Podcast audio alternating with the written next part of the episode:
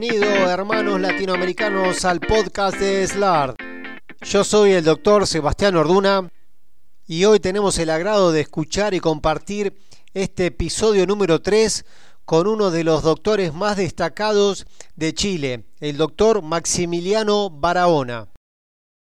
Actualmente es profesor asociado en el Departamento de Ortopedia y Traumatología en la Universidad de Chile es un destacado ortopedista y cirujano artroscopista en la ciudad de Santiago de Chile, con más de 37 publicaciones en destacadas revistas científicas y por tal motivo te quiero felicitar y te quiero agradecer porque sabemos que es un trabajo muy intenso y que lleva mucho tiempo la confección de artículos e investigaciones.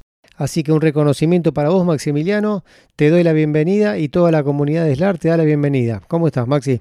Muchas gracias por la presentación. Bueno, sí, eh, yo estoy radicado acá en Santiago, eh, trabajo en el Hospital Clínico de la Universidad de Chile y en la Clínica Las Condes. Tengo 37 años, me formé en la Universidad de Chile, tanto el pregrado, el posgrado y mi, especialidad en traumatología y además también el fellow. Eh, y además hice un magíster en la, Escuela de Salud Pública de la Universidad de Chile en, en, bioestadística. Y en este momento me dedico actualmente a hacer cirugía de rodilla, tanto deportiva como de recambio articular. Bueno, Maximiliano es el autor principal de un artículo denominado Evolución epidemiológica de la artroplastía de cadera y rodilla durante 17 años en pacientes con artrosis severa en un hospital chileno. Sus coautores son Juan Pablo Prieto, Felipe Cerón, Jaime Catalán, Carlos Infante y Cristian Barrientos. Este artículo está publicado en la revista chilena de ortopedia y traumatología en el año 2021. Vamos a empezar a analizar este artículo que me parece súper interesante y nos va a aportar muchísimo a todos los que trabajamos en ortopedia en este tipo de patologías. Contanos cómo surgió la idea para realizar este trabajo. La idea principal es una un proyecto de investigación que lo que buscaba es, cuál es la realidad nacional de, el número de incidencias de artroplastía de cadera y de rodilla en, la población y quisimos partir por nuestro hospital, ese fue uno de los primeros trabajos de esta línea de investigación. Entonces queríamos, queríamos establecer qué proporción de, pacientes teníamos, si se operaba más o menos prótesis o más, o más, prótesis de cadera, para ver cómo estamos comparados con registros internacionales como los de Finlandia, los de Australia, donde ya se ven que las proporciones eh, favorecen al reemplazo de rodilla más que el de cadera. Sí, vos mencionás en el artículo que este procedimiento es costo efectivo en gonartrosis. ¿A qué se refieren con, este, con esta nominación de costo efectivo? O sea, en el fondo el, tratamiento de la artrosis severa mediante artroplastía total de rodilla eh, eh, es un procedimiento que el, el, costo que tiene el procedimiento favorece realizarlo por sobre un tratamiento conservador por, la, por la calidad de vida que mejor el paciente, hizo está medido en, varios estudios, pero el que, el que cito ahí es el, el, que se hizo, que se publicó en el Lancet hace un par de años atrás. Básicamente, con, estos, con este estudio ustedes demostraron que todo el tratamiento incruento, o sea, kinesiología, antiinflamatorio, traslados y demás, es más caro que realizar una prótesis de rodilla y el paciente comienza una mejor calidad de vida el impacto en la calidad de vida de los pacientes eh, eh, mejora con la prótesis de rodilla más que con otros tratamientos, por ejemplo, los conservadores que mencioné.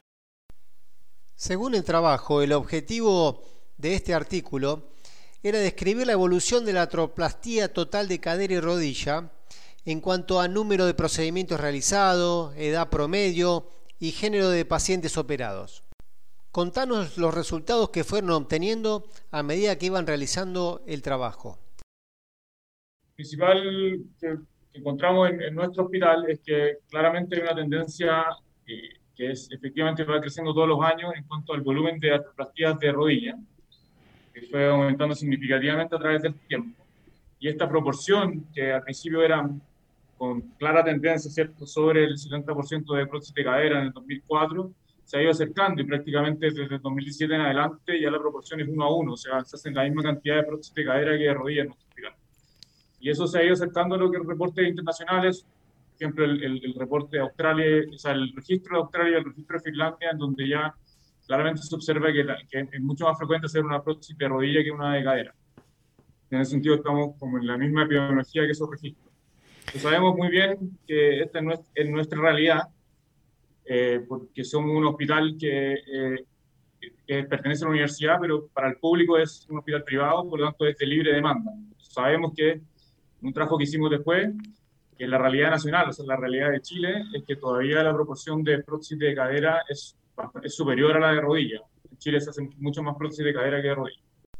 Con respecto al número de procedimientos, fueron incluidos 3.270 procedimientos quirúrgicos, de los cuales 1.975, o sea el 60,4%, fueron atroplastías de cadera y 1.295, el 39,6%, fueron atroplastías de rodilla, desde el 2002 al 2018.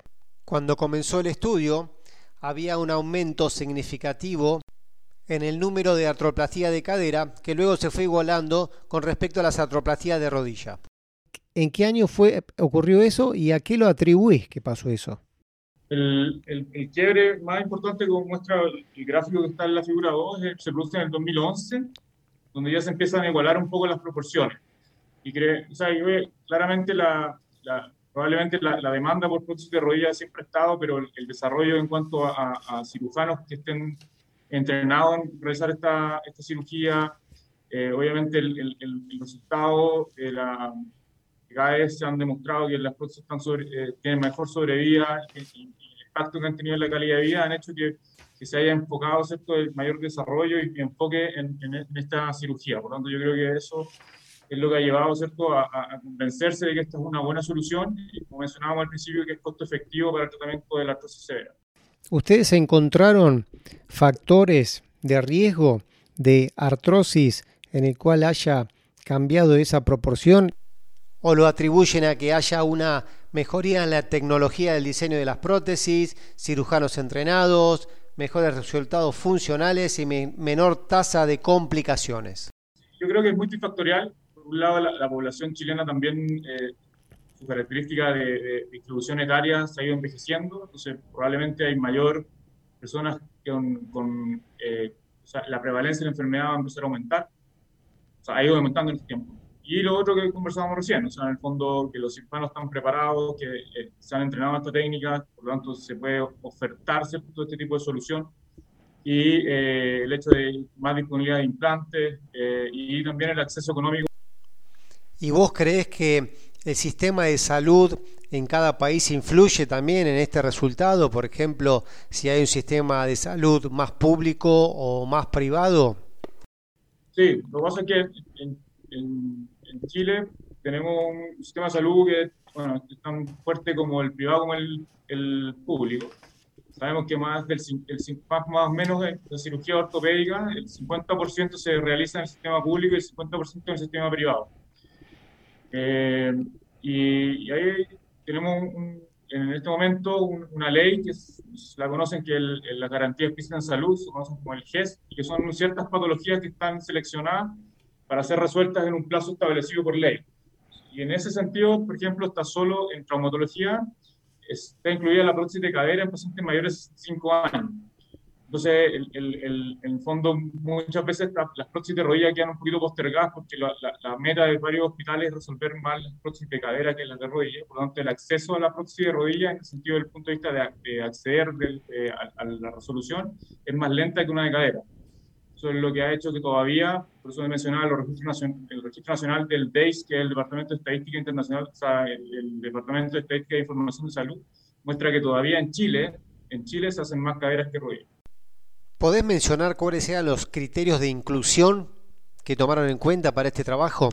El que estamos revisando eh, son, son, pacientes que se realizaron prótesis de cadera o de rodilla por artrosis, por artrosis y que fueron cirugía primaria, ninguna revisión. Pero la artrosis puede ser por causas secundarias, están incluidos pacientes que eh, causa reumática o por fracturas, ellos están incluidos. Lo, lo que buscamos fueron prótesis primarias no, no, no, separamos por edad, pero en el análisis sí hicimos el, el, desglose y pusimos los 65 años para, para, ver cómo era el comportamiento de la población y específicamente por la ley que te comentaba, que como la ley protege a los mayores de 65 años en prótesis de cadera, queríamos ver cómo era el comportamiento en, esa proporción de pacientes. Y lo que vemos es que más del 40% de los pacientes que se operan de prótesis de cadera son menores de 65 años, o sea, son los que, entre comillas, no están cubiertos por la, la ley de acceso social.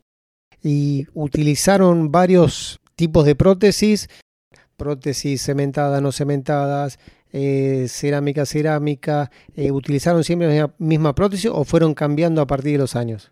No, la prótesis ha ido cambiando. Este registro lo revisamos desde el 2002 en adelante. Claramente han ido cambiando. Eh, por lo tanto, fueron incluidas todas las prótesis primarias.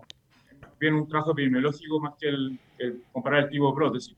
Igualmente, en este, en este artículo básicamente no se medía tanto el resultado de la, de la cirugía en sí, sino la epidemiología de la, de la artrosis para realizar las cirugías, no tanto los scores de satisfacción, ¿verdad? Claro, solamente queríamos conocer el perfil del paciente que, teníamos y cómo iba cambiando nuestra, la, incidencia de, la cirugía en nuestro hospital. ¿Y evaluaron el tiempo estimado de vida útil de las prótesis? No, no eso no, no lo hicimos. hay, un, también parte de la investigación que lo hicimos con las prótesis unicompartimentales. Revisamos las prótesis unicompartimentales del 2002 al, al 2020. Ahí sí revisamos los escuelos funcionales, la verdad es que eran bastante buenos y teníamos una sobrevida bastante buena de las unicompartimentales, de prácticamente casi 100 prótesis, solamente una se había, había necesitado revisión prótesis unicompartimentales de rodilla. ¿Qué porcentaje estamos hablando entre las prótesis de rodilla colocadas? Este, en, este, en, este, trabajo eh, vimos que estábamos alrededor del 7%. El 7% de las prótesis de rodilla son unicompartimentales. Sí, es más o menos la, la, estadística que se maneja a nivel mundial, ¿no? Entre un 7 10%. Sí, hay algunos registros que muestran 15, otros que acercan al 20, pero ahí va un poco de la mano de la, del feeling o, la selección de los pacientes que tengan y el volumen del centro. Pero nosotros estamos en nuestra realidad del 7%. ¿Evaluaron los factores de riesgo modificables y no modificables? Factores como comida, deporte, sedentarismo, diabetes. No, eh, no la verdad que no. Porque la pregunta viene, eh, yo, como sabes, yo estoy trabajando en, Oriente Medio y el porcentaje de prótesis de rodilla está casi 85% de prótesis de rodilla y un 15% de prótesis de cadera.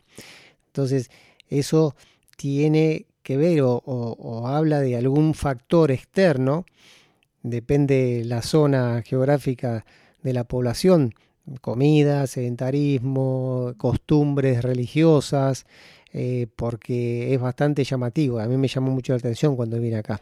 Mira, ahí, te puedo contar un dato, que en el fondo si nosotros eh, le, pedimos al ministerio que nos diera el, listado, o sea, el porcentaje de listas de espera, y en Chile la segunda cirugía con más listas de espera para ser resuelta en el sistema público es la prótesis de rodilla. Solo la supera la, la colecistectomía tenemos una, una, brecha de pacientes que probablemente sea una de las razones por la que todavía hay más caderas operadas que rodillas. Es ¿eh? un problema más de acceso que de pacientes que demanden la, la cirugía. Yo tengo una teoría que no sé si vos coincidís conmigo. A partir de que empezaron a mejorar la tecnología en las prótesis de rodilla, la calidad de vida, la sobrevida de las prótesis de rodilla, también la indicación se ha expandido un poco más para la prótesis de rodilla. Eh, yo creo que hace unos 20 o 25 años atrás se colocaba una prótesis de rodilla en un paciente con una artrosis grado 4, grado 5 de Olbach, que el paciente prácticamente era, no, no podía caminar 100 metros. Y hoy creo que se ha extendido a pacientes que quieren volver a hacer deporte, jugar al golf, jugar al tenis. ¿Qué opinas de ese tema? Sí, como, mencionábamos, eh, yo creo que también es uno de los factores, o sea, el cirujano entrenado y otro, poder extender un poco la indicación. Se ha ido extendiendo y eso lo vemos en el trabajo. Si uno revisa el 2002, los pacientes tenían alrededor de 70 años y probablemente eso está asociado también con el concepto que tenían los cirujanos en ese tiempo de que la prótesis tenía una sobrevida un poco más corta pero se, se, la, se ofrecían a pacientes con promedio de edad mayor. En 2002 el promedio de la edad es 70 años. Y eso, a la medida que fue progresando el tiempo en, este trabajo, nos damos cuenta que la edad promedio fue bajando y eso fue significativo. Y ya está igual que la próstata de cadera, tanto el promedio de edad de los pacientes que se operaron en el 2018 de cadera o de rodilla tienen el mismo promedio de edad, tienen alrededor de 66 años. Entonces, como, como se ha visto que los resultados de las prótesis han ido mejorando tanto sobre vida como en el resultado funcional, esta, la indicación se ha ido bajando, como dices tú, y yo creo que eso tiene mucha relación. ¿Nos podés dar algún tips con respecto a las técnicas quirúrgicas que han utilizado tanto en prótesis de cadera como en rodilla, abordajes, eh, sobre todo en, cadera, si han utilizado el mismo tipo de abordaje o, o si ha sido el mismo grupo de cirujanos? En, nuestro centro, hoy en día, el, abordaje más habitual en cadera es el abordaje posterior y es, el, uso de, eh, más habitual por lejos es obviamente el próximo cementada. En rodillas, usamos abordaje anterior eh, con una ortotomía para, para, para patelar medial y eh, usamos en general eh, alineamiento mecánico, con eh, obviamente después balance blandas, y el implante más habitual que usamos son el CR, con la estabilización anterior. Eso es como lo, la cirugía más estándar que hacemos actualmente en, en, mi centro. ¿Realizan en todos los pacientes el recambio del componente patelar? No, nosotros el, yo creo que más del 90% de los pacientes en nuestro centro no, no le hacemos reemplazo ¿En este artículo contemplaron las complicaciones posoperatorias o no las evaluaron? Sí, o sea, no lo tenemos documentado, pero la verdad es que eh, yo creo que así te lo puedo decir de, todos los años que estoy acá, que por lo menos tenemos una, una o dos luxaciones al año.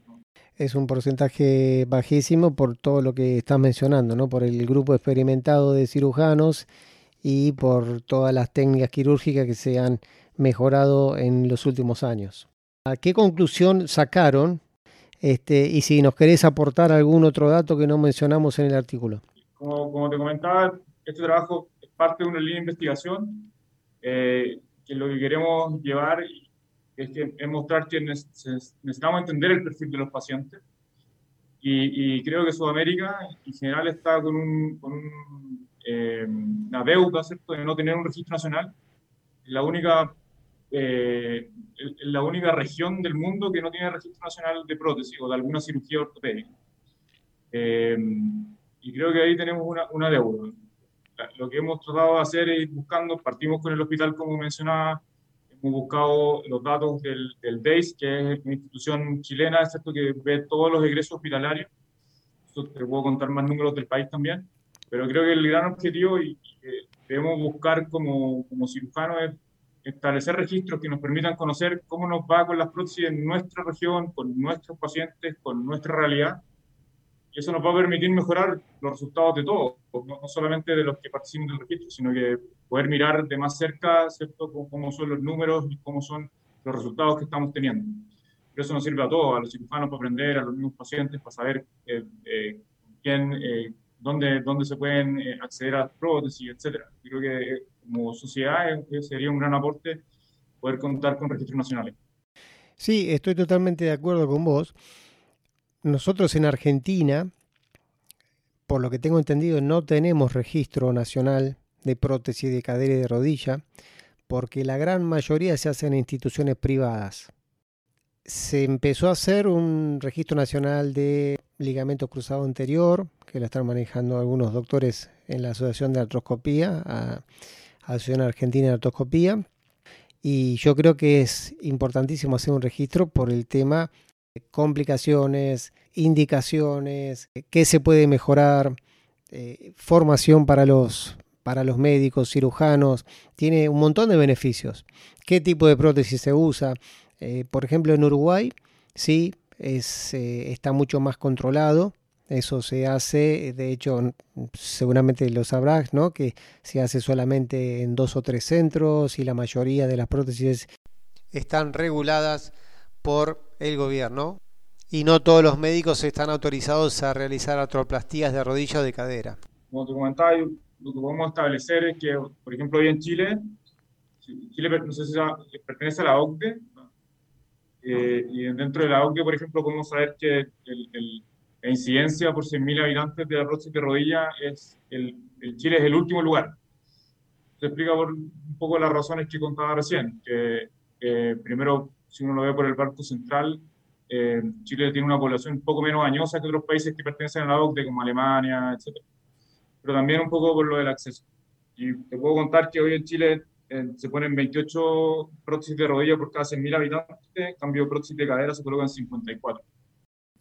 Yo creo que un poco eso, los registros nos, nos pueden ayudar un poco eso, a empezar a, a, ver quién, quién, a quién, eh, cómo nos va, eh, pero también cómo está el acceso a, la prótesis. Claro, en Chile es obligatorio registrar los egresos. Entonces yo, uno se puede, buscar el, código de la cirugía asociado al egreso hospitalario. Y ahí uno puede sacar las cuentas, incluso te puedo dar ese número, por ejemplo, y, claro, y, en Chile ocurre algo muy parecido a lo que comentaste en Argentina, que prácticamente el 62% de las prótesis se hacen en el sistema eh, público y el resto se pone en el privado. Ahora con la pandemia del COVID los números se han ido igualando y está prácticamente uno a uno. se hacen más en el, sistema privado que en el sistema público. Yo creo que es una deuda ¿no? que tenemos pendiente varios varios países latinoamericanos y yo creo que hay que eh, estimular a los, a los más jóvenes ¿no? para que empiecen con todo este tipo de, estadísticas. La verdad que fue completo el análisis de este artículo. ¿Tenés algo más para aportar con respecto a este trabajo que hicieron? Que yo creo que es fantástico porque si uno empieza a leer artículos no hay muchos estudios eh, con respecto a la epidemiología de las artroplastías de cadera y rodilla. Las presentaciones, la incidencia siempre uno la saca de Estados Unidos, o lo que se hace en España, o lo que se hace en Europa, etc. Yo creo que por eso es un poco la motivación de tratar de entender qué es lo que se hace, en, en este caso en Chile, pero también creo que es importante que nos eh, veamos, sepamos cuánto hacemos en Sudamérica y, y, qué problemas tenemos y los detectemos. Eso es la gracia de los registros, poder detectar problemas más globales que nos ocurren a nosotros mismos, con los pacientes que tenemos nosotros cada día, no, no referenciarnos por lo que pasa en partes más lejanas. Así que no, el incentivo está y, bueno, yo pretendo seguir trabajando para, para, avanzar un poco en esto de los registros y, aportar con esta parte epidemiológica, ¿cierto?, de las cirugías que hacemos. Bueno, Maxi, te felicito por el trabajo. La verdad que lo hemos discutido ampliamente y también les agradezco a vos y a tu equipo por todos los datos aportados a esta sociedad tan linda, tan grande de hermanos latinoamericanos que tenemos en SLARD.